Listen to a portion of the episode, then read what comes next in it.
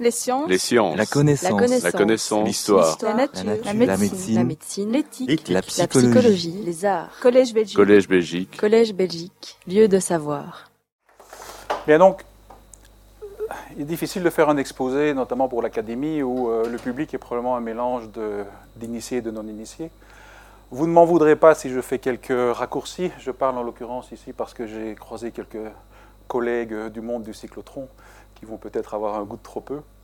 Et à l'inverse, euh, je ferai en sorte de ne pas être trop technique, en particulier en ce qui concerne les radioisotopes, le choix des radioisotopes, quel radioisotope pour quelle application médicale. Tout d'abord parce que je ne suis pas médecin et qu'il est toujours euh, difficile de répondre à des questions très précises dans le domaine médical lorsqu'on n'est pas médecin. Et ensuite parce qu'alors pourquoi en aurais-je choisi un plutôt qu'un autre. Donc je vais plutôt parler en termes de famille de radioisotopes et euh, vous exposer que produire des radioisotopes par euh, accélérateur de particules, c'est quand même une belle science, un moyen de faire bien des choses, et on verra ça via une hélicoptère view, donc via une vue globale. Alors supposons que vous êtes en 2009-2010, certains d'entre vous ont des douleurs à la poitrine, ils vont trouver leur médecin traitant, et le médecin traitant, évidemment, a envie de savoir s'il a lieu d'effectuer des examens cardiaques en, vue de potentiellement identifier des problèmes d'irrigation du cœur. Pourquoi? Parce que dans l'hypothèse où vous avez une artère, une artère dont la section est rétrécie, à savoir vous pouvez souffrir d'une ischémie myocardique, eh bien le cœur, évidemment, va voir son flux sanguin réduit lorsque celui-ci va pomper, va essayer de se remplir. Cette situation peut très bien être réversible, en ce sens qu'on peut très bien déboucher les artères sans avoir d'implication quant au bon fonctionnement du cœur. Dans l'hypothèse où, malheureusement, une partie du cœur, du muscle cardiaque, est atteinte, eh bien, dans ce cas-là, notamment en raison d'une obstruction des artères, dans ce cas-là, malheureusement, en termes de fonctionnalité, le cœur sera effectivement affecté et vous avez souffert dans le passé d'un infarctus. Alors, vous vous présentez devant votre médecin traitant. Le médecin veut évidemment savoir si vous avez un problème d'irrigation ou un problème simplement passager. Qu'est-ce qu'il va vous prescrire? Il va vous prescrire une scintigraphie cardiaque. En l'occurrence, on va vous envoyer à l'hôpital pour vous injecter par voie intraveineuse un composé qui est par exemple le cestamibie, il y en a plusieurs, un composé qui est, l'on a radiomarqué à l'aide de technétium 99 métastable. Donc on vous injecte la chose. Ensuite, on va vous envoyer au scanner dans deux conditions que je vais décrire et en faisant des images de ce qui, des rayonnements qui sortent du corps humain, et c'est important, je vais revenir, on va pouvoir avoir une information sur la distribution de cette molécule qui est radiomarquée.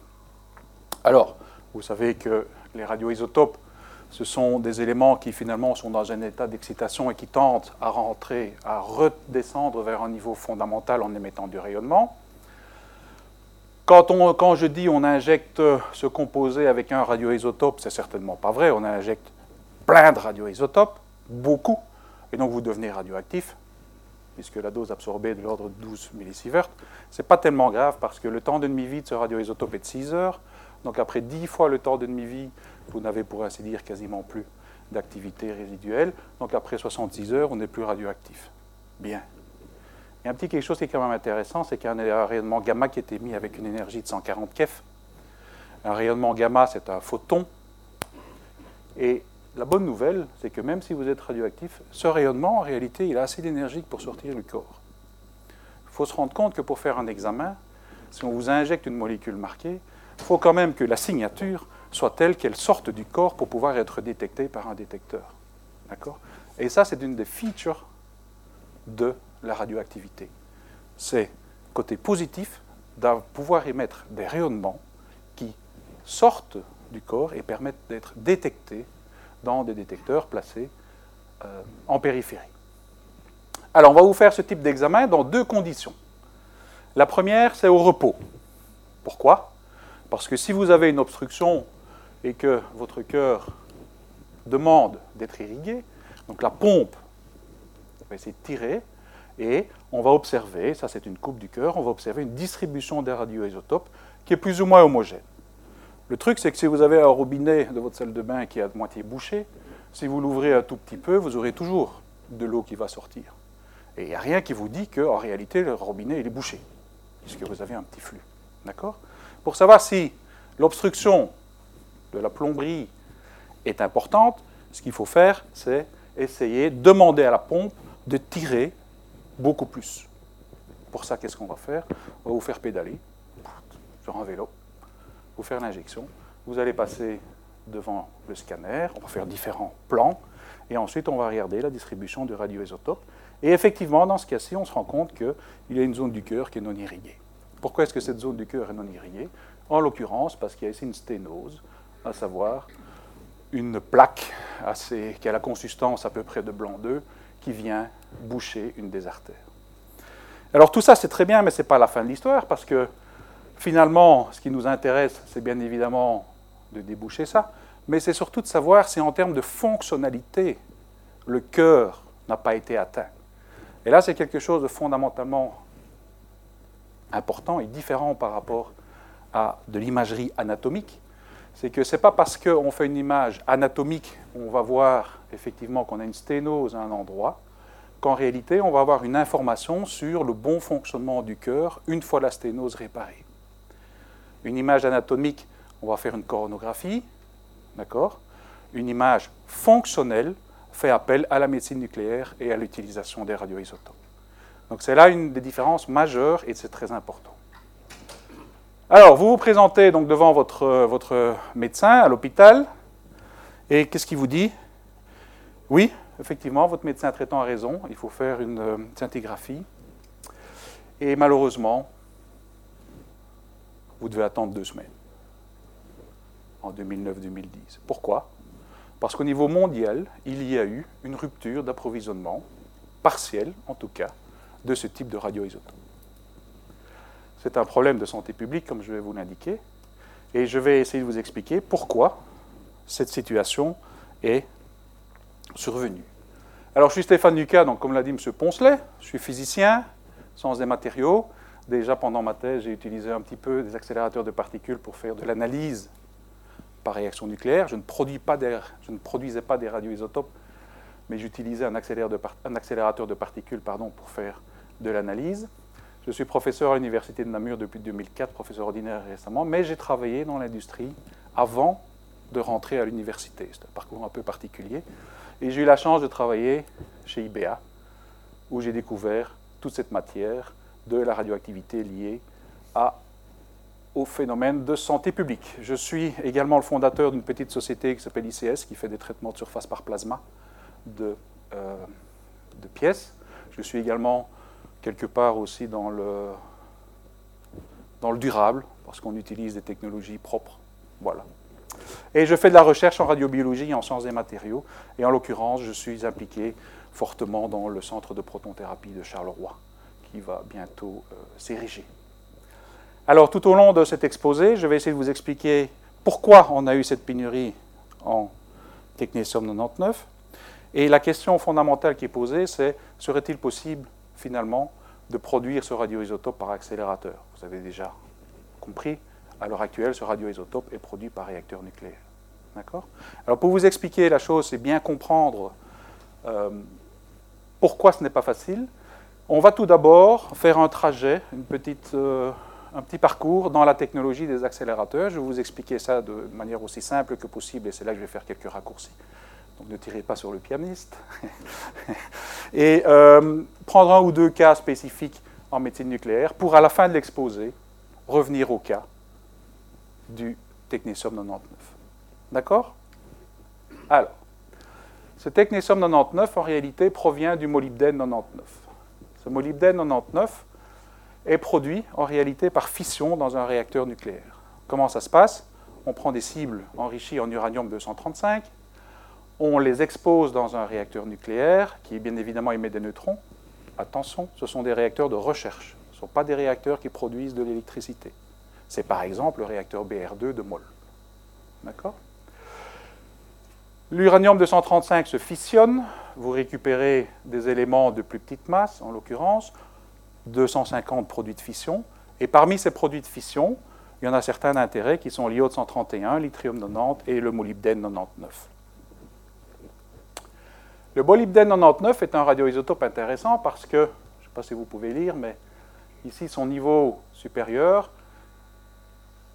c'est un radioisotope qui a un temps de demi-vie de 66 heures, donc après 66 heures, la moitié des atomes présents ont décru. Et il se,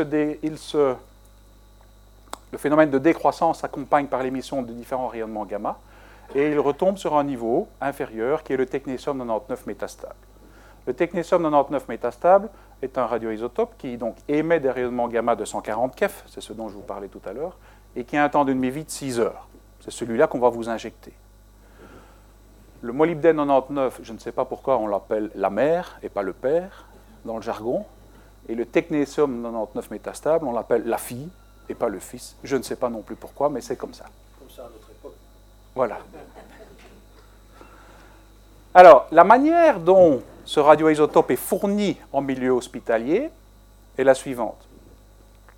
Très schématiquement, le service de médecine nucléaire à l'hôpital reçoit un seau qui n'est rien d'autre qu'un conteneur plombé.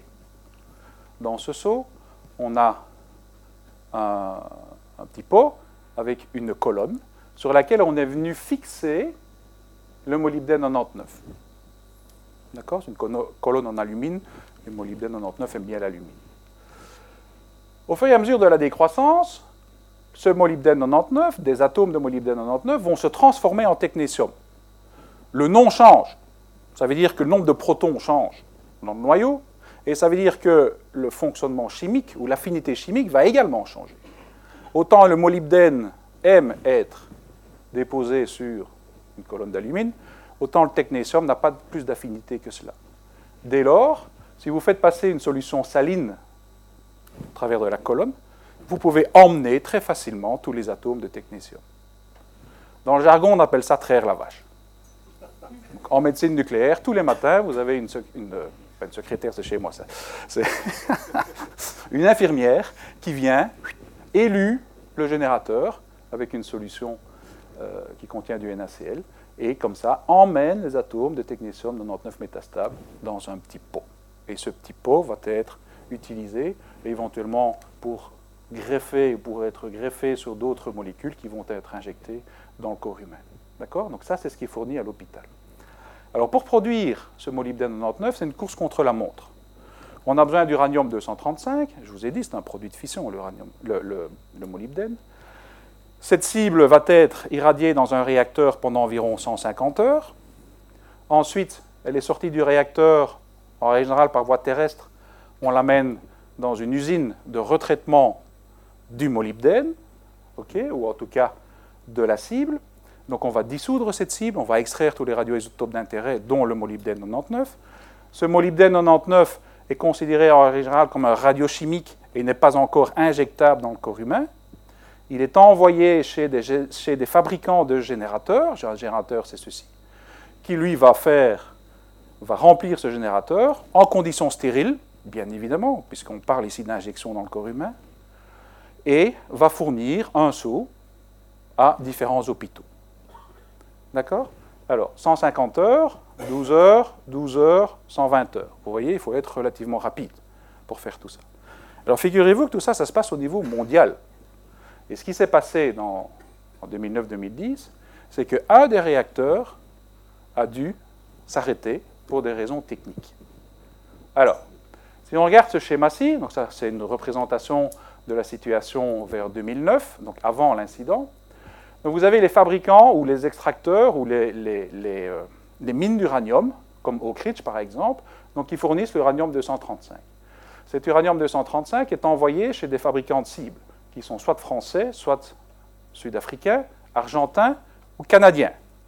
Ces fabricants de cibles donc fabriquent les cibles et ensuite les envoient dans les réacteurs de recherche.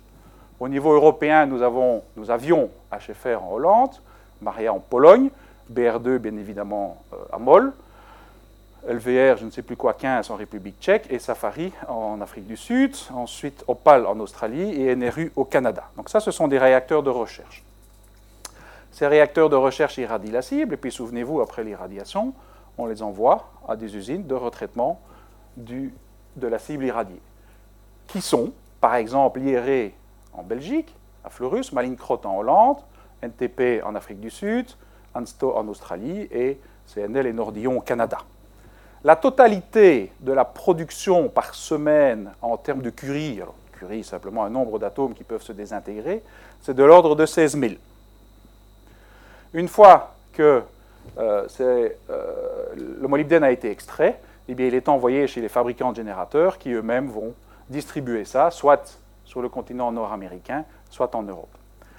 Alors, 16 000 curies par semaine, et clac, ce réacteur-ci est à l'arrêt, et vous avez à peu près 5 000 curies en moins. Donc vous avez un tiers de la production mondiale, tout d'un coup, d'une semaine à l'autre, qui disparaît. Ou en tout cas qui n'est plus disponible. D'accord? Est-ce que c'est important? Parce que Lucas, il vous parle d'un radioisotope, mais finalement, hein? Ben, ce radioisotope, en fait, il est utilisé dans beaucoup, beaucoup d'examens médicaux. Donc, il y a évidemment la scintigraphie cardiaque, mais également tout ce qui est scintigraphie osseuse, étude de la présence éventuelle de métastases dans le foie, dans le rein, etc. Et figurez-vous qu'il est utilisé à peu près pour 80% dans toutes les procédures de diagnostic qui impliquent la médecine nucléaire. Et ça représente à peu près 30 millions d'examinations, donc 30 millions d'examens par an. C'est quand même pas rien, dont 7 millions en Europe. Je crois qu'en Belgique, c'est à peu près 70 000 par an également. Ce n'est pas rien. La question à laquelle je vais essayer de vous sensibiliser, c'est est-il possible de produire ce radioisotope par accélérateur de particules? Mais avant ça, on va d'abord découvrir ce qu'est un accélérateur de particules et quels sont les différents éléments qui le constituent. Un accélérateur de particules peut être divisé en différentes sections. C'est une vue de l'esprit. Elle est bien évidemment fausse, simpliste, c'est la vue Lucas. Ceci, c'est l'accélérateur de l'Université de Namur. C'est une représentation en trois dimensions de l'accélérateur de l'Université de Namur. Mais peu importe, il a le mérite de d'identifier une section qui concerne les sources et les extractions d'ions, une section qui concerne l'accélération, une section qui concerne le transport et le diagnostic au travers de lignes faisceau, et une section qui concerne la cible. Et au cours de cet exposé, on va aller de section en, section. Alors, les sources, c'est bien, toutes les sections, c'est bien, mais il y a une première chose dont il faut se rendre compte, c'est qu'un accélérateur, ça doit fonctionner sous vide. Pourquoi? À pression atmosphérique, ici 760 torts, si vous regardez cet axe-ci, vous avez la densité moléculaire. Ceci, ça représente le nombre de molécules par centimètre cube dans cette pièce. À pression atmosphérique, c'est ce point-là, ici, c'est l'intersection entre cette, diagonale et cet axe. Nous avons environ 10 exposants 19 molécules par centimètre cube. Ça veut dire que si vous accélérez un ion de quelque manière que ce soit, eh bien, il y a énormément de molécules présentes dans l'atmosphère. Alors, on peut penser à la notion suivante. Tiens, si je parviens à accélérer un proton, quelle est la distance que ce proton va parcourir avant de toucher une molécule Eh bien ça, on va aller voir sur l'axe de droite ici, et on va regarder une notion en physique qui s'appelle le libre parcours moyen en centimètres. Et ce que vous voyez ici, c'est que pour une pression atmosphérique et une densité moléculaire de 10-19, le libre parcours moyen, qui est ici quelque part en centimètres, est de l'ordre de 10-4, 10-5 cm, 100 nanomètres. Ça veut dire que tous les euros un micron, à peu près, le faisceau incident va toucher des molécules. Il n'est pas possible d'accélérer ça, parce que toute l'énergie que vous allez donner à l'ion va être perdue par des chocs, des collisions qui vont dévier les particules et faire perdre de l'énergie. Donc toutes les sections d'accélérateur se trouvent systématiquement sous vide, et en règle générale, ça a beaucoup de tuyauterie avec des pompes, et c'est pour ça que ça, semble si compliqué. En réalité, ce n'est pas pas très compliqué. Il faut des pompes et il faut devoir mesurer le vide. Alors on va travailler à quel vide? Bah, Si on avait une collision tous les 10 mètres, ce serait pas mal. Bah, alors c'est pas grave, hein. on regarde ici, voilà. Donc ça c'est le mètre, ça c'est 100 mètres, voilà. Donc on va travailler vers, je sais pas moi, les 10-6, quelque chose comme ça. Donc à savoir à peu près 3 ordres de grandeur en dessous de la pression atmosphérique. Ce sont des technologies qui sont très faciles à l'heure actuelle, et pomper n'est vraiment plus un problème. Mais un accélérateur fonctionne sous vide. Alors, il faut des sources à ions. Pourquoi des ions? Manipuler des particules qui ne sont pas chargées, ce n'est pas facile. Hein. Des neutrons, pour les faire tourner à droite, pour les faire tourner à gauche, euh, les ralentir, les accélérer, c'est vraiment pas facile. Il est beaucoup plus facile de manipuler des particules chargées, parce que vous pouvez utiliser des électrodes positifs, négatifs, etc. Donc, produire des radioisotopes par accélérateur passe nécessairement par la fabrication d'ions, à savoir la fabrication de sources à ions. Alors, la manière de générer des ions est différente en fonction des applications. On peut utiliser un plasma, on peut utiliser de la photoémission, on peut utiliser du sputtering, on peut utiliser des types de particules différentes, des particules positives, des particules négatives, et forcément, tout ceci génère des applications différentes, la production de radioisotopes, mais également la physique fondamentale comme au CERN, par exemple, dans des grands accélérateurs, ou bien de l'implantation ionique pour fabriquer des jonctions PN pour les semi-conducteurs, ce que j'appelle ici la science des surfaces. Une source, c'est rien d'autre qu'un conteneur dans lequel on a un matériau. Ce matériau peut être sous la forme solide ou sous la forme d'un gaz. Dans ce conteneur, donc, nous avons un matériau d'intérêt, et ce qu'on va faire, c'est qu'on va générer soit des électrons, soit des ions du matériau en question. Des ions positifs dans ce cas-là. Donc l'idée ici, bien évidemment, c'est d'arracher des électrons. Alors comment est-ce qu'on fait ça? Eh bien, on va injecter de l'énergie. Comment est-ce qu'on injecte de l'énergie On peut l'injecter soit sous la forme de photons, soit sous la forme d'énergie électrique, à savoir des électrodes polarisées à l'aide de tension en DC ou en radiofréquence, ou on peut même injecter des microns. Alors regardons comment on peut produire des électrons. Vous prenez un matériau qui est un semi-conducteur, qui contient par exemple du césium et de l'antimoine, césium, antimoine, potassium, ou pourquoi pas du nitrure de gallium. On le polarise négativement, et ensuite, ce, matériau est un, par exemple, semi-conducteur ou un isolant, et il a des électrons dans la bande de valence. On tire dessus avec un faisceau laser, donc avec des photons. Des électrons vont capturer, si j'ose dire, ou en tout cas vont être excités, vont absorber de l'énergie issue du faisceau laser, de manière telle qu'ils vont pouvoir passer au-delà du niveau de Fermi et au-delà du niveau du vide. Qu'est-ce que vous avez dès lors? Vous avez une émission d'électrons sur base d'une excitation photonique. C'est ce qu'on appelle la photoémission. Après, ce n'est pas aussi simple que ce que Lucas ne le dit, parce que la surface en règle générale du matériau s'oxyde. C'est pour ça qu'on essaie de travailler dans, dans des très hauts vides. D'accord? Si la surface s'oxyde, vous changez les niveaux d'énergie et vous réduisez en fait le taux d'émission d'électrons. Donc là derrière, il y a la belle science des matériaux, mais ça marche relativement bien. Ce dispositif est utilisé dans les accélérateurs parce qu'il permet de générer de très hauts flux d'électrons. Tout le monde dans la salle sait probablement que quand on prend un filament et qu'on le chauffe, on va émettre des électrons également. Mais en règle générale, la quantité d'électrons émises dans ces cas de figure-là n'est pas suffisante. Alors, dans le cas d'ion, positif par exemple, on va créer un plasma. Un plasma, c'est quoi? C'est le quatrième état de la matière. Solide, liquide, gaz. Plasma, c'est un gaz qui est ionisé, soit faiblement, soit totalement. Au global, la charge est neutre, mais localement, on peut avoir des charges différentes. Donc, de point en point, on peut avoir une accumulation d'électrons ou une accumulation d'ions. Ici, je vous ai représenté un plasma de xénon. Vous allez me dire qu'est-ce qu'il vient faire avec son xénon? Je vais simplement vous expliquer ici un canon à ion qui n'est rien d'autre qu'un moteur de propulsion de satellite. C'est exactement la même chose qu'une source à ion pour un accélérateur. Ça fonctionne de la même manière. Vous avez un petit canon à électrons qui envoie des électrons de quelques électronvolts d'énergie. Ensuite, ces électrons vont rentrer dans ce conteneur qui contient un gaz, par exemple, dans le cas échéant ici euh, du xénon. Collision électrons plus xénon vont donner deux électrons plus xénon plus, d'accord, un ion, qui va diffuser au sein de la chambre et va se retrouver à proximité de ces deux électrodes, qui ne sont rien d'autre que des électrodes d'extraction.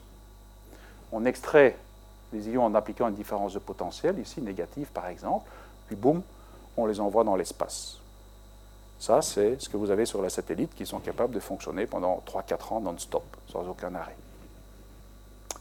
Alors, dans le cas d'un accélérateur, qu'est-ce qu'on fait? Ben, On va mettre ici du, un gaz d'intérêt. Le xénon n'a pas beaucoup d'intérêt. On va mettre par exemple de l'hydrogène. Et on va utiliser une source qui s'appelle PIG, Penning Ion Gauge Proton Source. C'est en fait, historiquement, en réalité, à l'origine, c'était plutôt une jauge à ionisation. C'était une jauge qui nous permettait de mesurer le vide. Alors, comment ça fonctionne? Vous avez un filament dans ce cas-ci. On fait passer un courant. Il y a une émission d'électrons. Ces électrons donc, sont négatifs, bien évidemment, et voient quelque part en face, d'abord ils sont émis avec une certaine vitesse, ils voient quelque part en face une électrode positive. Donc ils ne demandent qu'une chose, c'est d'être accéléré. Oui, mais vous avez introduit de l'hydrogène, Je vous ai expliqué avec le petit diagramme que si vous montez la pression en hydrogène, vous allez avoir des collisions. D'accord Ces collisions peuvent créer l'ionisation de la molécule d'hydrogène et créer comme ça des protons. Alors vous pouvez ajouter un champ magnétique. pour les initiés, vous savez que quand vous avez un champ magnétique, les particules tournent alentour des lignes de champ. Donc vous augmentez la trajectoire des particules. Et donc comme ça, vous augmentez le degré d'ionisation et donc la quantité de protons. Je viens de vous décrire ici en 3 secondes, non, allez, en 32 secondes, le fonctionnement d'une source à hydrogène. C'est réellement comme ça que ça marche, c'est aussi simple que cela. Vous voulez extraire des protons, qu'est-ce que vous faites? Vous mettez devant deux électrodes négatives de manière à extraire ces protons. Alors le plasma est peut-être excité en DC, donc une tension continue entre les deux électrodes, en radiofréquence ou en micro-ondes, éventuellement assistée par un champ magnétique. Mais cette petite source a vraiment une caractéristique tout à fait particulière, c'est que très vite on s'est rendu compte qu'effectivement on a des protons dans la source, mais on peut aussi avoir une espèce d'animal comme ça très particulier qui est du H-. C'est un proton avec deux électrons. Ce truc est formé parce que dans un plasma, on a des électrons rapides et des électrons lents. Je vous passe la cinétique. Mais si vous regardez ici, comme résultat, nous avons l'hydrogène excité plus H-. Ça existe, un proton avec deux électrons. Et donc cet H- a une importance fondamentale dans les accélérateurs, et notamment dans les cyclotrons, comme on va le voir plus tard. Alors continuons, donc vous avez des ions positifs ou des ions négatifs, ou bien des électrons, et on va les accélérer. Comment est-ce qu'on accélère quelque chose? Je vais présenter deux lois de physique ici. Ça, c'est la première. Je ne sais pas faire plus simple que F égale Q fois E. À savoir, vous avez une charge positive entre deux électrodes, une électrode positive, une électrode négative. Ceci peut être vu comme un condensateur dont le diélectrique est le vide entre les deux. On a une charge positive. Cette charge positive va ressentir une force qui est directement proportionnelle à sa charge, c'est le cas de le dire, mais aussi au champ électrique. Le champ électrique, c'est donc des volts par mètre c'est combien de volts vous avez mis sur quelle distance séparent ces électrodes. Si cette charge ressent une force, eh bien forcément, par F égale ma, elle va ressentir une accélération. En, ce simple dispositif permet d'accélérer des charges du point A vers le point B. Traditionnellement, le point B est à la masse et le point A est un potentiel positif. Alors ici, il est intéressant de noter que la force qui exerce, en réalité, exerce un travail travail qui est donné grâce à l'énergie fournie par les alimentations électriques, et un travail en physique, ça s'exprime en joules ou en électronvolts. Donc, en physique des accélérateurs, on parle non pas de vitesse de particules, mais d'électronvolts. Un électronvolt, c'est le travail effectué sur une charge négative, un électron, qui est soumis à une différence de potentiel d'un volt. Alors, il se fait que les électronvolts, c'est aussi une énergie de liaison. De quoi des constituants du noyau, de tout élément du tableau de Mendeleev. Donc des constituants du noyau, c'est quoi les, nucléons, les protons et les neutrons.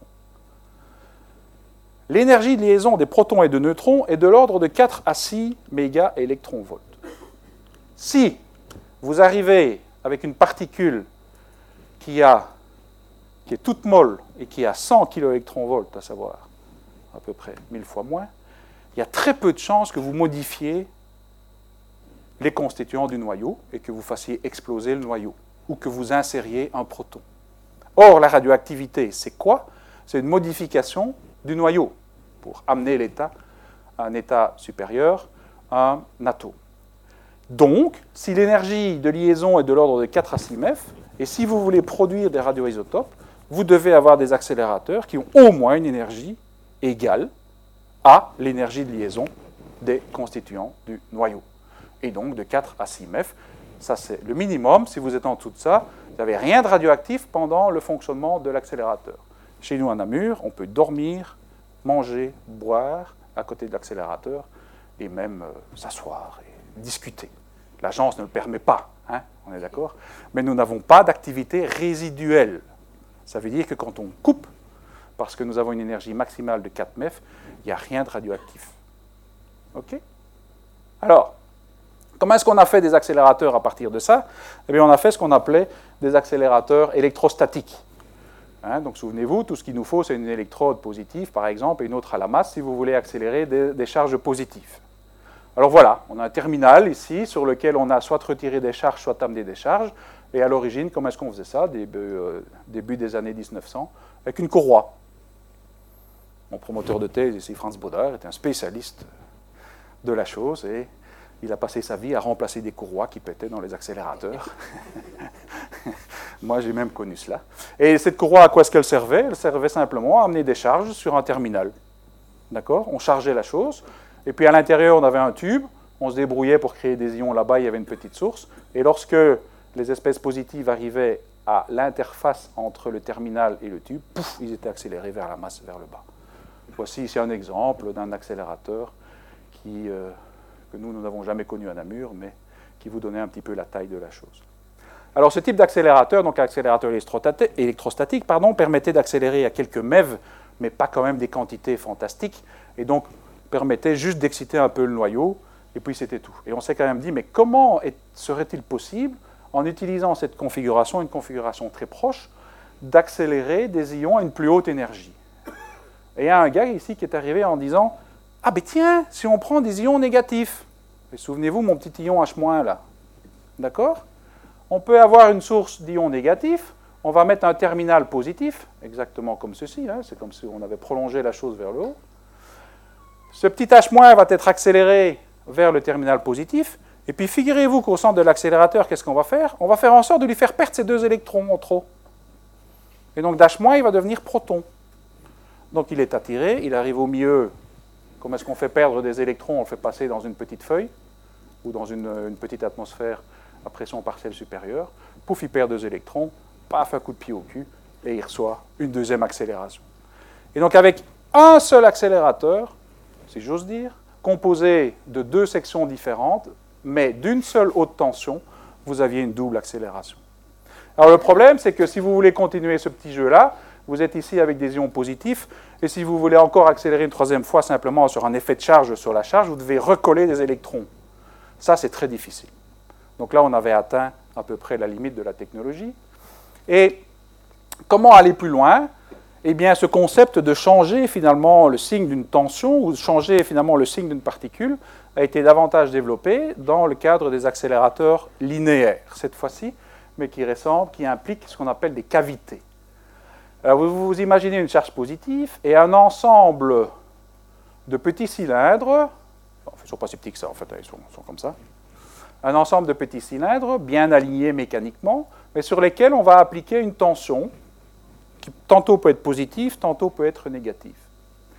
Cette charge, imaginez qu'elle se trouve à l'intérieur du premier cylindre, par un machin qui s'appelle la loi de Gauss, peu importe, elle ne va absolument pas ressentir le potentiel appliqué sur l'électrode. D'accord? Donc tant qu'elle est au centre, elle va continuer. Si cette électrode est positive et que la suivante est négative, au moment où cette charge va arriver dans l'espace qui les sépare, on appelle ça dans le gap, eh elle va sentir une tension positive dans le dos et une tension négative devant elle. Qu'est-ce qu'elle va faire? Là, elle va être accélérée, F égale Q fois E. Et puis, elle se situe dans cette électrode ici, et pendant ce temps-là, donc n'oubliez pas que cette charge est positive, pendant qu'elle se situe là-dedans, qu'est-ce qu'on va faire? On va réinverser la polarité. Et donc, elle va de nouveau se retrouver dans un deuxième gap où derrière elle, elle aura une tension positive et devant elle, une tension négative. Et baf, elle va subir une deuxième accélération. Et comme ça, vous avez des sections de cavités, de petits cylindres, et on va se débrouiller pour changer la polarité des cylindres, des cavités, au fur et à mesure que la particule voyage à l'horizontale. Alors voici ici une petite illustration. Alors il y a beaucoup de choses qui bougent, donc ce qu'il faut regarder ici, c'est d'abord vous voyez que la tension de cette électrode-ci, par exemple, est tantôt positive, négative, tant positif, négatif, idem pour les autres. Et ce qu'il faut regarder, c'est la petite boule rouge. La petite boule rouge, c'est une charge positive.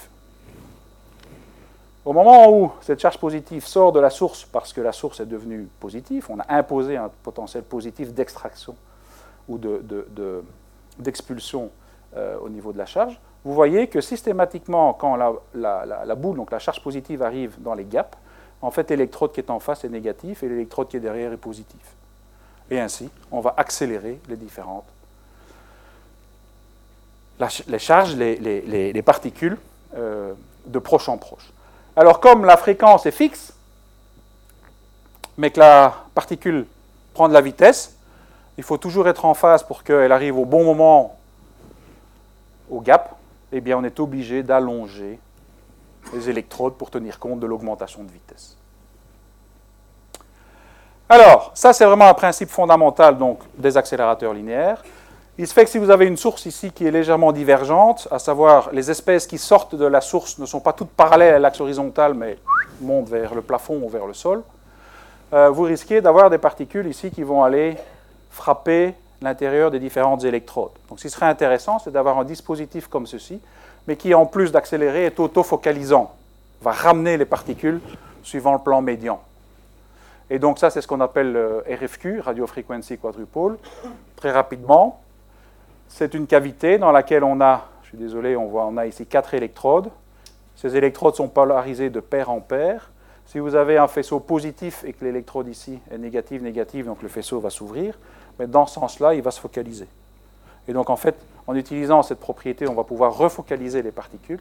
Et ces électrodes sont en plus de ça machinées, donc elles sont euh, taillées de manière telle à générer un champ électrique variable suivant l'axe horizontal. Et donc ce dispositif permet de quoi D'avoir un effet focalisant en plus d'un effet d'accélération. Bien. Alors voilà, où on a, on a construit les différents blocs nécessaires pour faire un accélérateur. Regardons en quoi consiste un accélérateur linéaire maintenant. Et je vous présente Mira version Minerva. Vous avez entendu Amit euh, la semaine passée, probablement, pour ceux qui étaient là. Donc cet excellent projet que j'ai envie de qualifier de recherche ou de développement technologique qui est en cours euh, de développement à MOL, avec le but ultime de traiter les déchets radioactifs, nécessite trois phases. Une première phase, c'est de développer un accélérateur de 100 mégaélectronvolts. Une deuxième phase, c'est de développer l'accélérateur jusqu'à 600 mégaélectronvolts. Et la troisième phase, c'est venir coller un réacteur nucléaire, ou en tout cas un système de traitement des déchets. Je vous présente ici le premier, l'accélérateur lié à la première phase, qui s'appelle Minerva. Donc, cette première phase a deux buts. la première, c'est valider la technologie choisie, et la seconde, c'est potentiellement produire des radioisotopes. Alors, qu'est-ce qu'on retrouve? Une source, un petit système d'extraction, un RFQ tel que je vous l'ai expliqué, et puis des cavités, vous ne voyez pas très bien à cause de la qualité de la projection, mais vous voyez ici, ça, la dimension augmente, d'accord? Donc ce sont des cavités que, dont la longueur augmente pour tenir compte de l'augmentation de la vitesse. À la sortie de ces cavités, un faisceau de protons aura une énergie de 17 MEF. Bon, c'est quand même sympa 17 MEF parce que c'est 3 à 4 fois l'énergie de liaison des nucléons. Donc avec ça, vous allez produire des radioisotopes. On est d'accord? Ensuite, ce n'est pas fini, on va faire tourner le faisceau et le renvoyer dans une autre section qui va l'amener à 100 MEF. Voilà. Ça, c'est vraiment un superbe jouet qui va permettre ici de tester la production de radioisotopes avec un faisceau de 17 MEF 3-4 mA et éventuellement ici à 100 MEF aussi. Cependant, si vous vous placez dans un esprit d'hôpital, à savoir vous, vous êtes le chef de la médecine nucléaire, à Montgodine par exemple, et vous dites, tiens, j'ai envie d'acheter un accélérateur pour produire des radioisotopes, de l'oxygène 18 et du fluor 18 pour faire ce qu'on appelle la positron emission tomography, eh bien, 17 MEF, c'est une bonne énergie. Donc ça, ça pourrait convenir. Maintenant, regardons ici l'échelle, 2 mètres, 4 mètres, 25 mètres. Vous avez un machin qui, va vous faire 17 MEF, d'accord? Un bel accélérateur, mais qui va faire 30 mètres hors casemate. Donc c'est énorme, c'est très très long. Une des questions qui s'est posée, alors, c'est n'est-il pas possible de faire des accélérateurs compacts que l'on pourrait installer dans les milieux hospitaliers qui ne demandent pas de construire un souterrain? Eh bien, en plus d'Yves Gunn, est arrivé avant lui M. Ernst Lawrence, j'ai eu cette photo de Frank de Koning, merci, qui en 1932 a inventé le concept du cyclotron. Donc un cyclotron, je suis désolé pour les raccourcis, mais en termes d'accélération, c'est rien d'autre qu'un accélérateur linéaire.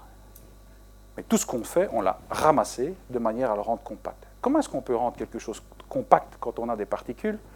Eh bien, on va utiliser la deuxième loi que je vais vous présenter ce soir, et je n'en ai que deux.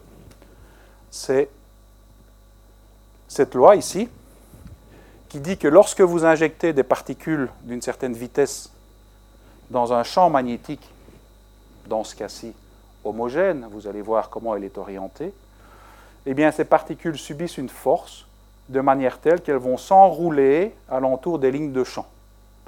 Ça veut dire que si vous avez, de manière très, visible, très, très virtuelle, un aimant, un autre aimant, et vous faites un champ magnétique entre les deux, vous injectez une particule comme ça, elle va tourner alentour de la, de la ligne de champ. OK? Bah, Ça, c'est quand même sympa, parce que plutôt que de laisser aller tout droit, on peut peut-être la faire tourner et lui donner de l'énergie au fur et à mesure. Et en plus, il y a une autre loi que je n'ai pas mise ici, mais c'est que si sa vitesse change, son rayon augmente. Le rayon, d'accord? Ici, va augmenter. Alors ben, vous avez devant vous le principe du cyclotron. C'est aussi bête que ça, si j'ose dire. Il faut créer un champ magnétique. Comment est-ce qu'on crée un champ magnétique? On prend deux bobines, une bobine supérieure ou une bobine inférieure, ça peut être des bobines résistives ou des bobines supraconductrices. Il n'y a pas quand même que ça, c'est qu'un faisceau, c'est quelque chose qui est un peu touchy, sensible, ça peut dévier, ça peut éclater, ça peut, ça peut etc. Et donc il faut, euh, il faut maîtriser euh, l'intérieur d'un cyclotron. En, comment est-ce qu'on maîtrise l'intérieur d'un cyclotron par rapport à la trajectoire de faisceau? Eh bien, ça veut dire que localement, on doit maîtriser le champ magnétique. Comment est-ce qu'on peut maîtriser un champ magnétique local? On peut mettre des bobines. Donc on pourrait avoir une grosse bobine plus des autres petites bobines, etc. C'est pas très pratique en termes d'encombrement. Il y a une autre manière de faire, c'est qu'entre les bobines, on va mettre de l'acier. L'acier joue le rôle de court-circuit pour le champ magnétique. Vous avez beaucoup d'acier, vous aurez un champ magnétique élevé. Vous avez peu d'acier, vous aurez un champ magnétique faible. D'accord? Donc vous allez avoir un cyclotron qui est formé d'une grosse masse d'acier, c'est la partie inférieure, donc c'est deux pièces, ça c'est la partie inférieure, à l'intérieur de laquelle vous avez un logement où vous allez mettre une bobine, et vous voyez ici plein de fer. D'accord? Vous imaginez la même chose au-dessus, et puis on va refermer tout ça. Donc, Ici, vous avez du fer, au-dessus, vous allez avoir du fer. Vous avez donc une distance très faible. Ici, vous n'avez pas de fer, au-dessus, vous n'avez pas de fer, vous avez une distance élevée. Cette distance élevée associée aux deux bobines, cette distance qui sépare l'acier associé aux deux bobines, va moduler votre champ magnétique, et à cet endroit-ci, vous allez avoir un champ magnétique élevé, faible, élevé, faible, élevé, faible, etc. On appelle ça des pôles, et ici, on appelle ça des cavités. Moralité, vous êtes capable, en taillant dans l'acier, de régler finement le champ magnétique. Et ça, c'est toute une, euh, tout l'art d'IBA, entre autres. Hein. C'est réellement de, maîtriser la distribution du champ magnétique à l'intérieur d'un cyclotron pour faire en sorte que le faisceau fasse ce qu'on lui a demandé de faire. Cette phrase est simple, mais je peux vous assurer que dans la réalité, ce n'est pas simple.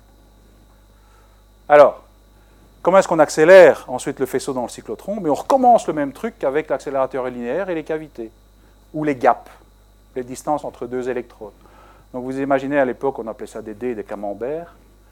Donc c'est simplement deux tôles qui sont mises de manière telle à former une cavité. Hein. c'est comme une espèce de boîte de conserve euh, très peu haute. On injecte une particule dedans. Cette particule est soumise à un champ magnétique, souvenez-vous, donc elle tourne. Tant qu'elle est dans cette cavité, elle ne ressent pas le champ électrique. Mais elle va ressentir le champ électrique lorsqu'elle va arriver dans le gap. Et ce qu'on va faire, c'est que si elle est positive, par exemple, on va, faire en sorte que cette électrode-ci soit positive, celle devant négative, et paf, elle va être accélérée. Et puis elle continue, si elle est accélérée, elle a, elle a pris de la vitesse, et elle a pris de la vitesse, son rayon change. Donc, elle va tourner, mais à une distance plus élevée par rapport au centre, là où se situe la source et ainsi de suite. Et au fur et à mesure que la particule est accélérée, eh bien, elle va décrire des trajectoires qui sont quelque part des spirales, et la particule s'éloigne, ou les particules s'éloignent du centre. Au moment euh, où, on atteint une énergie qui est intéressante, je vous parlais de 17 MeV par exemple, paf, on peut mettre une cible. On va mettre quelque chose pour intercepter le faisceau. Le faisceau va rentrer dans la cible et va ici provoquer des réactions nucléaires. Alors mettre une cible à l'intérieur d'un cyclotron, c'est bien, sauf que vous devez la mettre à peu près tangentiellement au faisceau, sinon si vous la mettez comme ça, vous allez intercepter les trajectoires qui précèdent et ça ne va pas aller. Mais si vous mettez la cible tangentiellement par rapport au faisceau, vous pouvez avoir des particules, des protons par exemple, qui vont être réfléchis et réenvoyés dans le cyclotron de manière incontrôlée. Et ça, c'est un problème parce que vous activez toute la machine, vous fondez. Hein. et euh, il y en a beaucoup qui ont perdu leurs cheveux là-dessus. Alors en général, ce qu'on fait, on essaye d'extraire le faisceau. Comment est-ce qu'on peut faire pour extraire un faisceau de protons, par exemple? Eh bien, il y a trois techniques. La première, c'est ce qu'on appelle le stripper. La seconde, c'est le déflecteur. Et la troisième, c'est le canal magnétique. Alors, le stripper, c'est quoi? Eh bien, souvenez-vous, mon petit proton avec deux électrons, le H-. Qu'est-ce qu'on va faire? On va fabriquer un accélérateur qui va accélérer des charges H-, issu de la source. Et lorsque ce petit P- là, H- va arriver au, bon rayon, à savoir quand il a la bonne énergie, on va insérer une petite feuille de carbone. Et on va faire passer le faisceau dans la feuille de carbone, on va éplucher le faisceau, de H- il devient proton, et bien évidemment, au lieu de tourner dans ce sens-là, il va tourner dans l'autre sens. Et comme ça, il va sortir tout seul du cyclotron. Fantastique. Ça sont tous les cyclotrons PET 18.9 et autres d'IBA, je vous le montrerai après.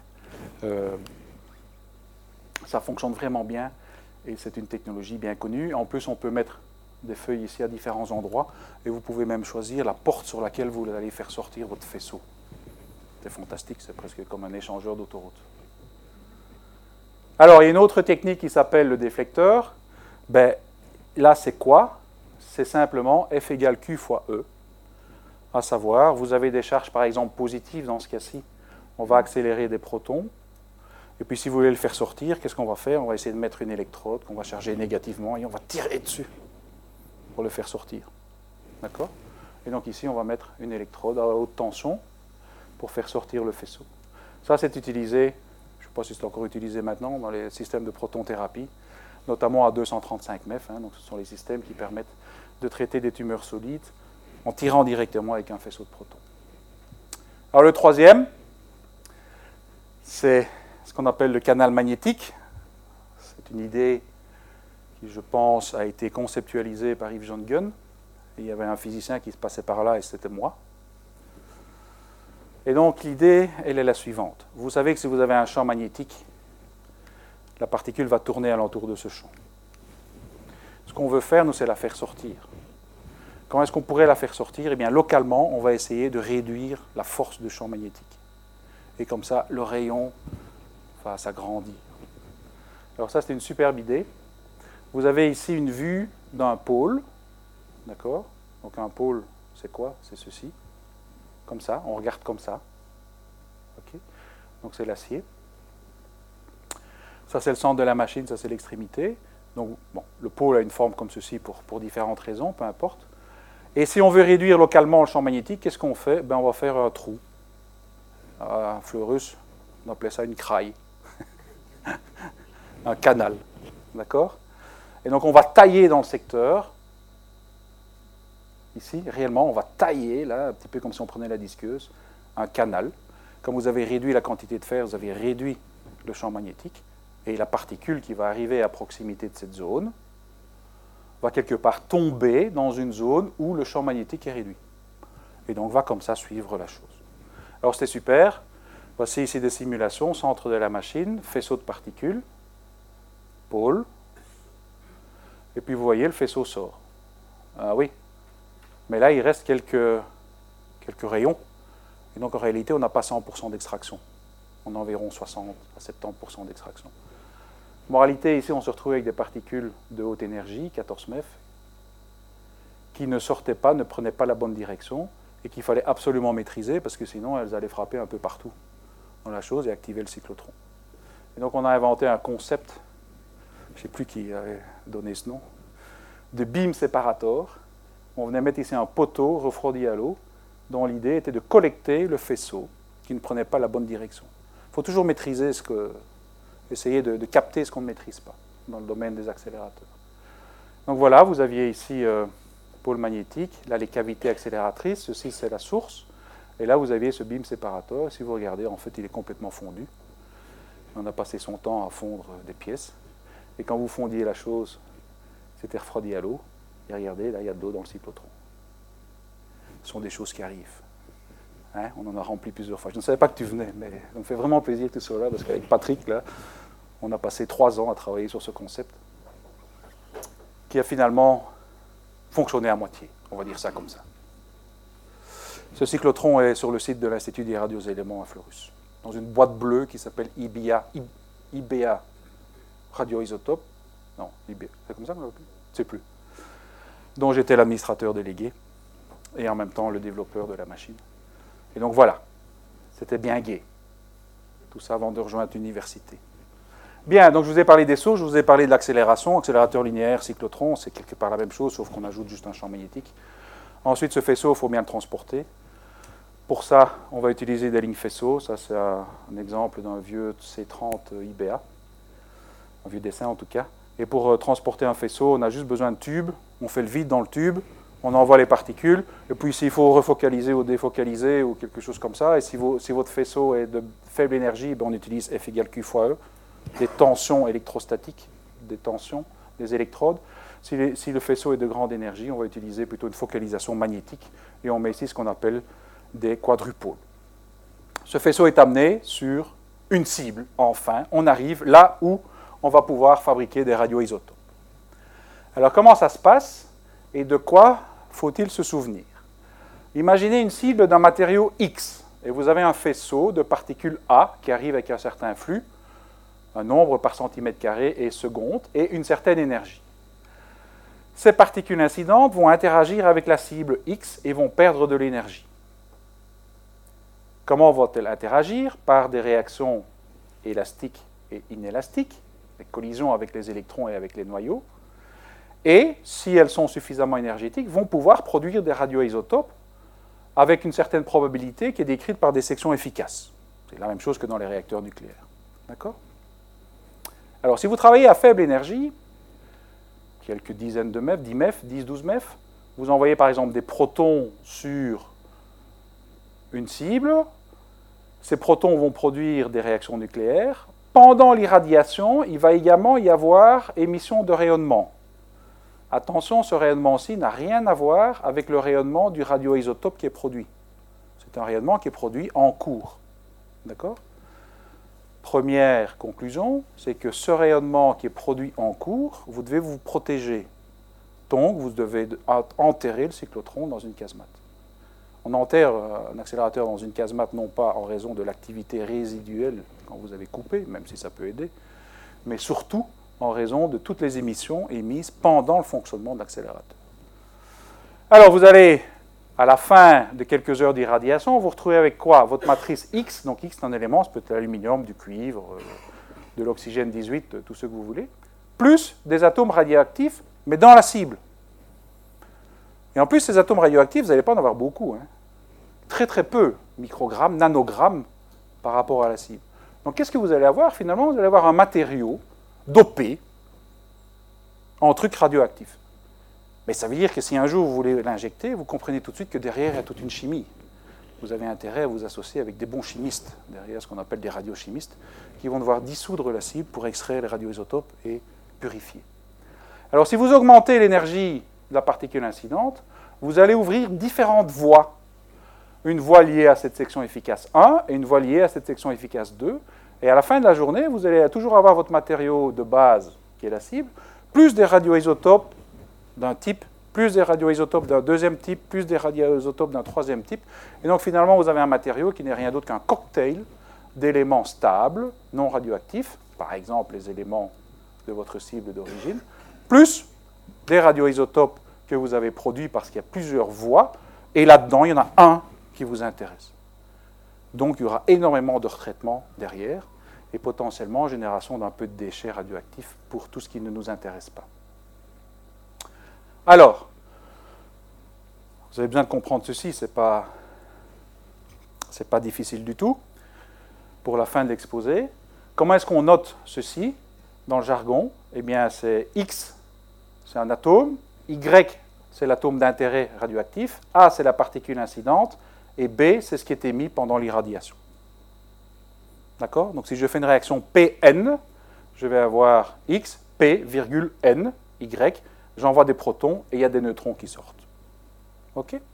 Ce que j'envoie comme particules dans le monde des accélérateurs, ça peut être des protons, des deutérons, des particules alpha, des rayonnements gamma, des neutrons. Et ce qui va sortir de la cible, être émis, peut-être des protons, des neutrons, des gamma, bref, pas mal de rayonnements. Alors, prenons un petit exemple avant d'arriver à notre cas germanium, euh, molybdène, technétium. Imaginez que vous ayez besoin, vous travaillez dans un service de médecine nucléaire et vous avez besoin de ce qu'on appelle de gallium-68. Le gallium-68, donc ici dans, le diagramme du physicien nucléariste, ceci c'est le tableau, c'est un extract du tableau de Mendeleev où à la verticale vous avez le nombre de protons et à l'horizontale vous avez le nombre de neutrons. Le gallium-68 est d'intérêt parce qu'il va émettre un bêta+, d'un point 9 MEF. Un bêta+, c'est quoi? C'est une drôle de bête qui est issue du noyau, qui a la même masse qu'un électron, mais qui a une charge positive. Ce bêta+, se balade dans le corps humain, va parcourir quelques millimètres, et puis il va bien finir par rencontrer un électron, un électron positif avec un électron négatif, ça va s'aimer. Ils vont s'annihiler et émettre deux rayonnements gamma à 511 kef à l'horizontale en anticoïncidence. Et ça, c'est ce qu'on appelle la technique de diagnostic PET. Donc c'est réellement un radioisotope d'intérêt. Il a 67 minutes de temps de demi-vie, donc ça va, vous pouvez vous l'injecter, et après 670 minutes à peu près, euh, vous n'êtes plus radioactif. Alors il est vraiment d'intérêt, mais comment est-ce qu'on peut le produire à l'aide d'un accélérateur? Alors regardez ici, en noir, ce sont les éléments stables. Tiens, j'ai du zinc, j'ai plusieurs zinc. Ah ben oui, parce qu'un élément naturel, il a plusieurs isotopes. Donc déjà la cible ici, faut déjà que vous puissiez choisir si vous allez travailler avec des éléments naturels enrichis, avec des, avec des isotopes enrichis, ou pas, ou naturels. Dans ce cas-ci, on peut faire une réaction PN sur le zinc 68. Ça veut dire que nous allons nous élever en diagonale, donc on va gagner un proton, on va perdre un neutron et on va se retrouver sur du gallium 68. Donc c'est bien. Donc si vous êtes capable de vous fournir en zinc 68, l'irradier à l'aide de protons, eh bien, vous allez former du gallium. Le problème, c'est que je vous ai expliqué qu'à la fin de la journée, quand vous avez fini d'irradier, vous avez une soupe de radioisotopes dans une cible solide. Vous allez devoir faire de la chimie. Avec un temps de vie de 67 minutes, d'une heure, vous avez intérêt à être proche du patient et à aller vite et d'avoir d'excellents chimistes. D'accord? Parce que ça décroît toutes les heures, très vite. Ce n'est pas très pratique. Donc, il y a peut-être moyen de faire autrement. Qu'est-ce qu'on pourrait faire? Tiens, si on est capable de faire une cible en gallium-69, peut-être qu'en utilisant un cyclotron ou un accélérateur linéaire d'un peu plus haute énergie, on va pouvoir faire une réaction P2N. Donc on va ajouter un proton, retirer deux neutrons, et on va se retrouver sur un élément qui s'appelle le germanium-68. Vous allez me dire, qu'est-ce qu'il raconte, Lucas? Qu'est-ce qu'on a? Hein, Germanium-68, ce n'est pas celui qui nous intéresse, celui qui nous intéresse, c'est celui-là. Ouais, sauf que le germanium-68 décroît par capture électronique sur le niveau du gallium-68. Et donc, et en plus, il a un temps de vie de 270 jours. Ça, c'est quand même vraiment sympathique, parce qu'en fait, ici, je vous montre qu'on est capable de créer un générateur, comme dans le cas du molybdène, mais à l'aide d'un accélérateur. Qu'est-ce que vous allez faire? Vous allez produire le germanium 68, le laisser un peu de côté dans un générateur, et tous les jours, le germanium 68 va se décroître, va décroître pour former le gallium 68. Et puis vous trayez la vache et vous récupérez le radioisotope. D'accord? Donc ici, effectivement, on peut produire un générateur par accélérateur. Alors voici une liste de radioisotopes d'intérêt. Ce que vous voyez aussi, c'est que les réactions nucléaires qui sont impliquées ici nécessitent l'utilisation de différentes énergies et différents types de particules incidentes, soit des protons, soit des particules alpha. Ça veut aussi dire qu'il n'y a pas qu'un seul, a pas qu'un seul accélérateur pour produire des radioisotopes en milieu médical. Il y en a plusieurs. Il faut bien faire son choix. Et c'est pour ça qu'IBA propose une gamme complète d'accélérateurs. Mais c'est un choix stratégique, parce qu'un accélérateur, c'est un truc que vous allez garder 20-30 ans, et ils ne sont pas capables de faire toutes les réactions nucléaires pour produire tous les radioisotopes d'intérêt. Donc tout ça dépend également de la stratégie mise en place par l'hôpital. Alors, on termine tout doucement notre petite... Euh, notre petit voyage dans le domaine des accélérateurs. Il faut quand même parler un petit peu des cibles avant. Vous pouvez avoir des cibles, avant de, revenir au technicium 99, vous pouvez avoir des cibles liquides ou des cibles solides. Cible liquide, c'est quoi? C'est comme par exemple de l'eau lourde, oxygène 18. On veut irradier de l'eau. Oui, oui. Donc qu'est-ce qu'on va faire? On va créer un faisceau de protons, une fine feuille d'avare. On va remplir une cellule d'eau. On va irradier pendant quelques heures. une fois qu'on a fini d'irradier, on va fermer des vannes et on va simplement souffler de l'hélium dans les tuyaux et on va chasser l'eau radioactive dans la cellule blindée où on va retraiter cette eau. Donc c'est relativement simple, de concept encore une fois. En ce qui concerne les cibles solides, eh bien, vous avez le faisceau qui vient de la droite vers la gauche. En règle générale, ce qu'on va essayer de faire, c'est incliner la cible pour pouvoir projeter le faisceau sur une plus grande surface. Et comme ça, vous diminuez localement la température parce que vous diminuez la densité de puissance et vous évitez de vaporiser des radioisotopes dans l'enceinte lorsque, par exemple, la température est trop haute et que vous subissez une évaporation. Ensuite, comment est-ce qu'on récupère la cible? On laisse tomber, par exemple, dans un conteneur et puis on va chercher le conteneur qui est blindé. Ou bien, figurez-vous qu'on peut utiliser un rabbit. C'est quoi un rabbit? C'est une espèce de réceptacle que l'on trouvait il y a bien des années chez CA, lorsqu'on voulait payer. Hein, on mettait notre argent et la petite note dans un truc qui était envoyé pneumatiquement à l'étage. Boum. Et puis il changeait, il renvoyait euh, la monnaie. Ben, c'est exactement la même chose. On va prendre cette cible, la mettre dans un rabbit et l'envoyer pneumatiquement dans une zone où on va la retraiter. Alors, c'est quoi une zone où on retraite? C'est un ensemble de cellules blindées, souvenez-vous. Il y a émission de rayonnement pendant les réactions nucléaires, mais forcément par le radioisotope d'intérêt. La cible rentre dans une première cellule. Dans cette cellule, on va la dissoudre. Souvenez-vous, c'est un cocktail de radioisotopes avec des éléments non radioactifs. On va purifier, on va filtrer. On va effectivement transférer une solution liquide en règle générale dont on va estimer la pureté et on va faire le contrôle de qualité. À ce moment-là, on peut extraire les radioisotopes sous forme liquide, on va former un radiochimique, ou bien on va former un générateur. Ce générateur va être envoyé à l'hôpital qui va procéder à l'injection. Si maintenant vous êtes dans le domaine thérapeutique, vous voulez par exemple greffer le radioisotope à un anticorps monoclonal qui va cibler des protéines spécifiques exprimées à la surface de cellules tumorales, dans ce cas-là, vous devez faire un marquage eh bien, on peut faire le marquage une fois qu'on a la solution. Et en règle générale, dans ce cas-là, ce qu'on envoie à l'hôpital, ce sont des petites vials qui sont commandées en fonction des caractéristiques des patients. D'accord Donc vous pouvez avoir une vial par patient, un petit pot par patient. Voilà, ici, et puis poum, on envoie ça à l'hôpital. OK? Alors, à l'heure actuelle, il y a entre 40 et 50 millions de procédures par an, dont 90% de diagnostic et 10% d'imagerie, c'est exactement la même chose. Ça fait cinq fois que je répète, je n'ai pas vu cette erreur. C'est 10% de thérapeutique, évidemment. D'accord? Parce que diagnostic et imagerie, c'est à peu près la même chose, hein, jusqu'à preuve du contraire.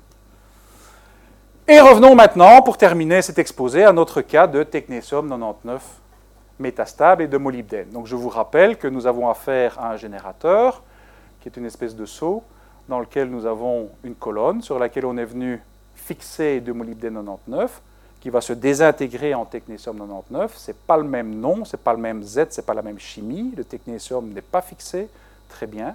En éluant avec de l'eau salée, on va récupérer le technétium dans une fiole et on peut faire comme ça du diagnostic, soit de scintigraphie euh, cardiaque, soit euh, scintigraphie euh, osseuse. Alors, je rappelle aussi que ces radioisotopes, ça représente à peu près 80% de tous les processus de diagnostic utilisant la médecine nucléaire, dont 30 millions d'examens par an. En 2011-2012, j'ai été mandaté par une société de consultance qui s'appelle Mérodis, donc c'était l'année après les incidents liés au manque euh, de, fourniture de, de, molybdène. Donc euh, mandaté par une société de consultance Mérodis pour étudier quelles sont les méthodes de production alternatives de ce molybdène 99, donc technetium 99. Alternative à quoi? Désolé au réacteur nucléaire. Et donc je suis arrivé ici avec, en, étudiant la littérature, dans des coups de fil à droite à gauche, me renseignant, euh, à cette proposition. Alors regardez, maintenant vous avez tous les éléments pour comprendre cette affaire. La première proposition, c'est une réaction P2N sur du molybdène 100. D'accord? Et vous produisez directement le technétium 99 métastable. Dans ce cas-là, ce n'est pas un générateur. Vous produisez directement le radioisotope d'intérêt. Souvenez-vous, temps de demi-vie 6 heures, I. Intérêt à être proche du patient. Hein? Donc ça, ce n'est possible qu'en milieu hospitalier. Donc pour ce faire, vous devez utiliser des accélérateurs qui sont en milieu hospitalier. Souvenez-vous aussi, je vous ai expliqué que la production mondiale de, de technétium ou de moly, c'était l'ordre de 16 000 curies par semaine. Et l'IRE, par exemple, on fabrique 3600. Regardez ici la capacité de production. On est à 10 curies par jour, ça fait 50 curies par semaine. Ce n'est pas ça que vous allez faire une radiopharmacie centralisée. Hein. C'est uniquement pour une utilisation locale. Et encore, quand vous avez un accélérateur, d'excellents chimistes. En plus, quand vous utilisez cette technologie, vous avez d'autres réactions nucléaires et en plus de générer le technétium 99 métastable, vous allez générer le technétium 96 ou 97 qui sont des impuretés et vous êtes vraiment à la limite de la pharmacopée européenne en termes d'impuretés. Et donc cette technique, même si elle est très attractive, locale, permet de décentraliser. Elle est drivée par des acteurs canadiens. En Europe, on est un peu mitigé, notamment en raison de la difficulté de la mettre en place et en plus en raison de la pureté. Alors la deuxième solution, c'est une capture gamma de photons sur du molybdène 100. Gamma, j'ai jamais parlé de ça dans l'accélérateur. Comment est-ce qu'on fait des rayonnements gamma? Si, si, si, j'en ai parlé. On va accélérer des électrons et on va venir frapper une cible lourde. Les électrons, en ralentissant et en déviant de leur trajectoire, émettent un, des photons, ce qu'on appelle du Brennstrahlung. D'accord? Donc dans ce cas-là, on peut, par accélérateur, créer des rayonnements gamma. Donc une réaction gamma-N sur du, sur du molissant qui, dans ce cas-là, va générer du moly 99. Ah ça, c'est intéressant parce qu'on est dans la même situation que les générateurs créés par réaction nucléaire au niveau des, des, euh, des, des réacteurs nucléaires. Alors il y a moyen, avec certains types d'accélérateurs, de produire 2400 curies par semaine.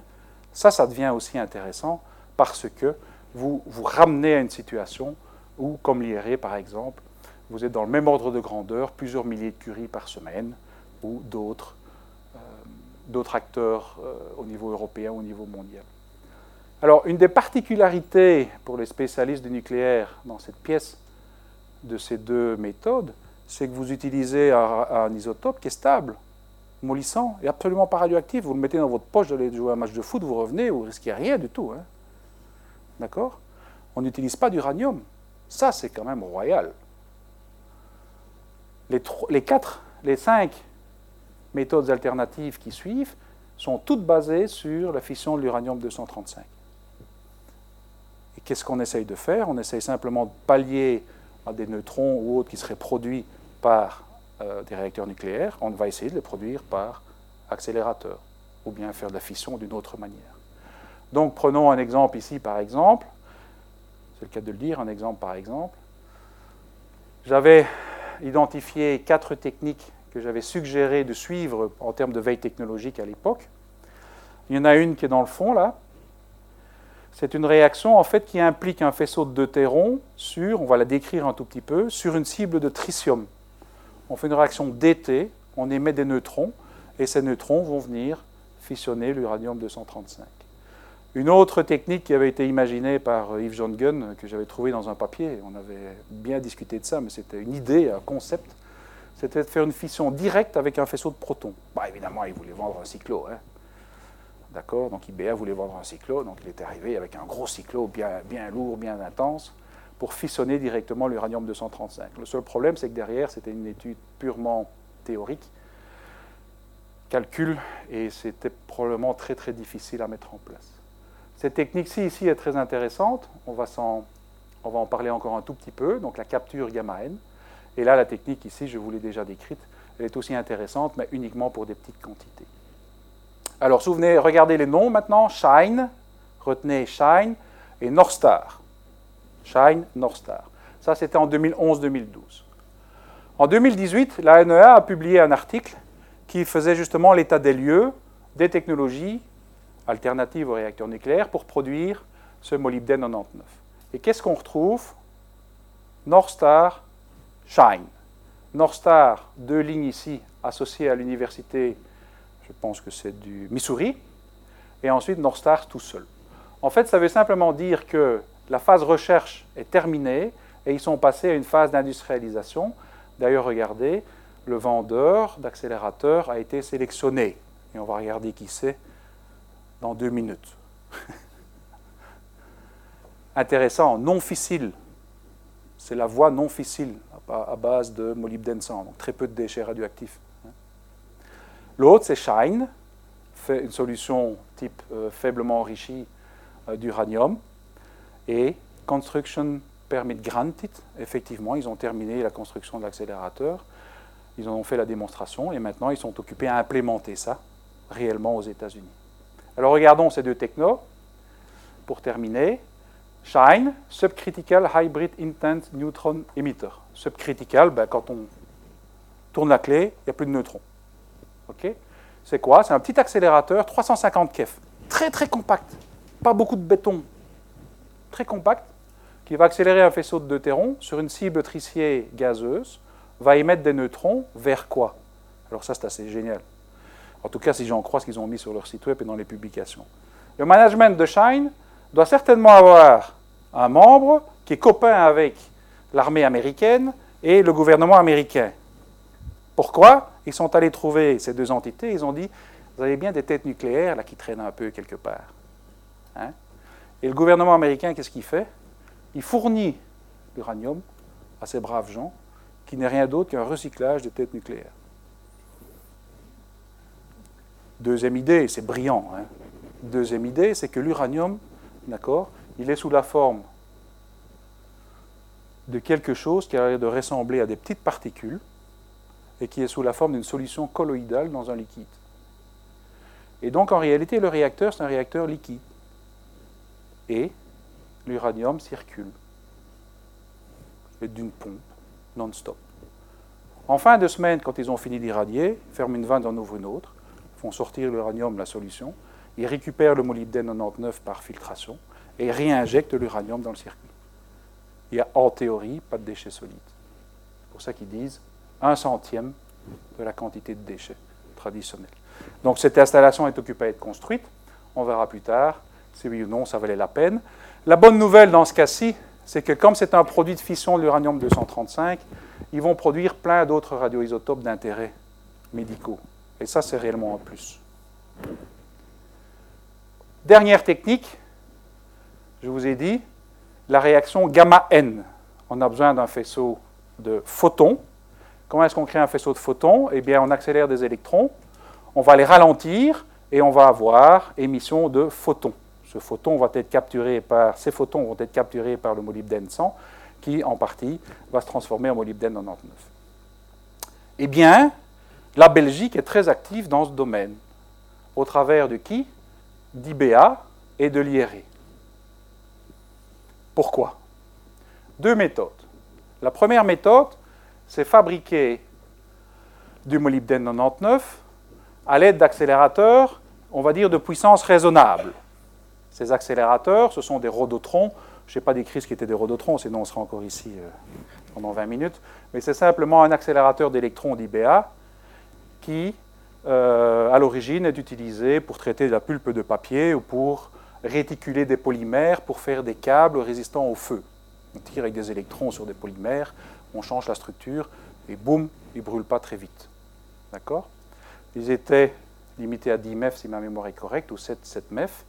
Et le client Northstar a signé en mars 2019, hein, c'est pas, pas tellement vieux, mais c'est très récent en fait, l'achat de 8 de ces machines, boostées à 45 MEF 3 mA, et elles vont fonctionner en paire, cas de le dire. Donc il va en avoir deux. Pourquoi faire? Pour faire deux faisceaux d'électrons et on va aller irradier des cibles de mollissants recto-verso simultanément. OK? On va irradier ça pendant une semaine et ces huit machines devraient être capables de produire 2500 curie. Alors pourquoi est-ce que je parle d'activité spécifique? Donc Pour les initiés, vous savez ce que c'est l'activité spécifique, c'est donc la quantité d'isotopes d'intérêt radioactif ramenée à la quantité d'isotopes du même nom mais non radioactifs. Ici, en fait, vous allez avoir quatre cibles de molybdène pour 8 machines, hein, deux par cible. Et donc, vous allez avoir une grande quantité de molybdène 100, dont seulement une petite fraction va être transformée en molybdène 99. Donc, quand vous allez dissoudre tout ça, vous allez avoir peu d'atomes de molybdène 99 pour une grande quantité d'atomes non radioactifs. Et donc, ça, ça génère un, un produit qui est à faible activité spécifique. Et donc, dès lors, ils doivent développer leur propre générateur et qui ressemble plus à un frigo américain qu'un seau. D'accord? Parce qu'ils ont énormément de chimie à mettre en place derrière, mais peu importe, ils y sont et euh, ils vont probablement y arriver parce que derrière, il y a, si ma mémoire est correcte, General Electric, GE, qui n'est quand même pas rien. L'autre, c'est ça. Alors ça, c'est quoi? C'est un projet qui est euh, soutenu par l'Institut des radioéléments, mais pas uniquement, hein, par un consortium d'entreprises. Et vous reconnaissez un accélérateur linéaire. Des sources, des cavités, clac-clac, et puis ici un aimant qui va permettre de balayer le faisceau vers la droite ou vers la gauche. Donc on va diviser le faisceau en deux, et on va le faire revenir vers une cible qui va aussi être irradiée recto verso. D'accord? La grosse différence, regardez ici, ce n'est pas un concours, hein. j'établis des faits ici. Hein. Après, euh, si ça marche ou pas, ce sera autre chose. Ici, vous avez le faisceau d'énergie d'électrons, faisceau d'électrons d'énergie, 45 MeV, 3 mA à peu près, ça fait environ 120 kW ou à peu près de puissance faisceau. D'accord? C'est pour des générateurs de faible activité. L'Institut des radioéléments, euh, quand il produit son molybdène 99, il produit des curies, des curies, des curies, et il distribue ça à des fabricants de générateurs qui ont l'habitude de recevoir beaucoup de molybdène 99 pour des générateurs à haute activité spécifique. Donc s'ils veulent rester dans le jeu, ils ont intérêt à essayer de produire et de fournir un produit qui est équivalent ou au moins proche de celui obtenu par les réacteurs nucléaires. D'accord? Et donc ça, ça les a forcés à basculer vers une machine que je vais qualifier d'hollandaise parce qu'elle est drivée par une société qui est active en microélectronique, ASML. Ça, c'est historique. Et le faisceau d'électrons sera de 75 MeV, 30 mA. vous faites le produit des deux, ça vous fait 3 MW sur cible. Je peux vous dire que là derrière, il y a de la belle recherche. Et si on arrive un jour à mettre 3 MW sur cible de molybdène, eh bien, ce sera un fameux succès avec une seule machine qui va pouvoir produire 2400 curies par semaine de molybdène pour des générateurs de très haute activité spécifique. J'ai oublié de vous dire quelque chose qui, pour les puristes, a de l'importance. Une des beautés de cette technique, c'est qu'en fait, la cible de molybdène, elle va servir à la fois de ralentisseur d'électrons pour générer le gamma, mais aussi pour absorber ce gamma. Donc on n'a pas besoin de deux cibles, on va tirer directement sur le mollissant. Les électrons vont dévier, les gammas vont être émis et vont être directement absorbés par la cible pour créer le molybdène 99. Bien, je pense que je vous ai assez embêté. Donc en termes de conclusion, ben, je vous ai amené euh, à travers un petit, un petit, un petit, petit euh, parcours dans le domaine des accélérateurs. Il fait très chaud ici. Hein. Euh, je pense que j'ai attiré aussi votre attention sur le fait que produire des radioisotopes ça nécessite de l'expertise. Pourquoi? Parce qu'en réalité, on subit la physique et la chimie.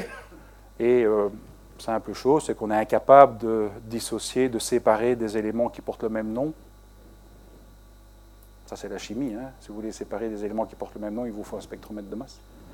Donc rien que là, c'est quelque chose de très important. C'est bête à dire, mais c'est fondamental qu'on produit un cocktail de radioisotope et donc il faut purifier tout ça, etc. C'est pas simple. Il y a des implications par rapport à l'utilisation en milieu hospitalier et en l'occurrence, est-ce qu'on préfère avoir un générateur auquel cas on peut faire, on peut se passer d'un accélérateur ou est-ce qu'on préfère avoir un accélérateur pour être au plus proche du patient et tout maîtriser, auquel cas vous devez avoir des bons copains chimistes. La Belgique va jouer un rôle fondamental dans la production de radioisotopes par accélérateur dans l'avenir, en l'occurrence pour le molissant pour le Molino 99. Je vous avoue en, toute franchise que je ne sais pas très bien à Moll ce qu'on va fabriquer en termes de radioisotopes avec Mira, d'accord? J'ai reçu une ou deux slides qui sont des radioisotopes des émetteurs alpha, mais l'outil qu'ils vont avoir va leur ouvrir également des perspectives incroyables. Donc il va y avoir énormément de perspectives au niveau de la Flandre, mais également au niveau de la Wallonie. Et en termes d'universitaire, à savoir moi, c'est vraiment une excellente opportunité de recherche, mais également d'enseignement, parce que les personnes compétentes dans le, dans le domaine d'accélérateur, prenons juste des techniciens, il n'y en a pas beaucoup, et les bons IBA les gardent. Alors merci beaucoup à toutes ces braves personnes qui ont aidé à illustrer euh, cet exposé.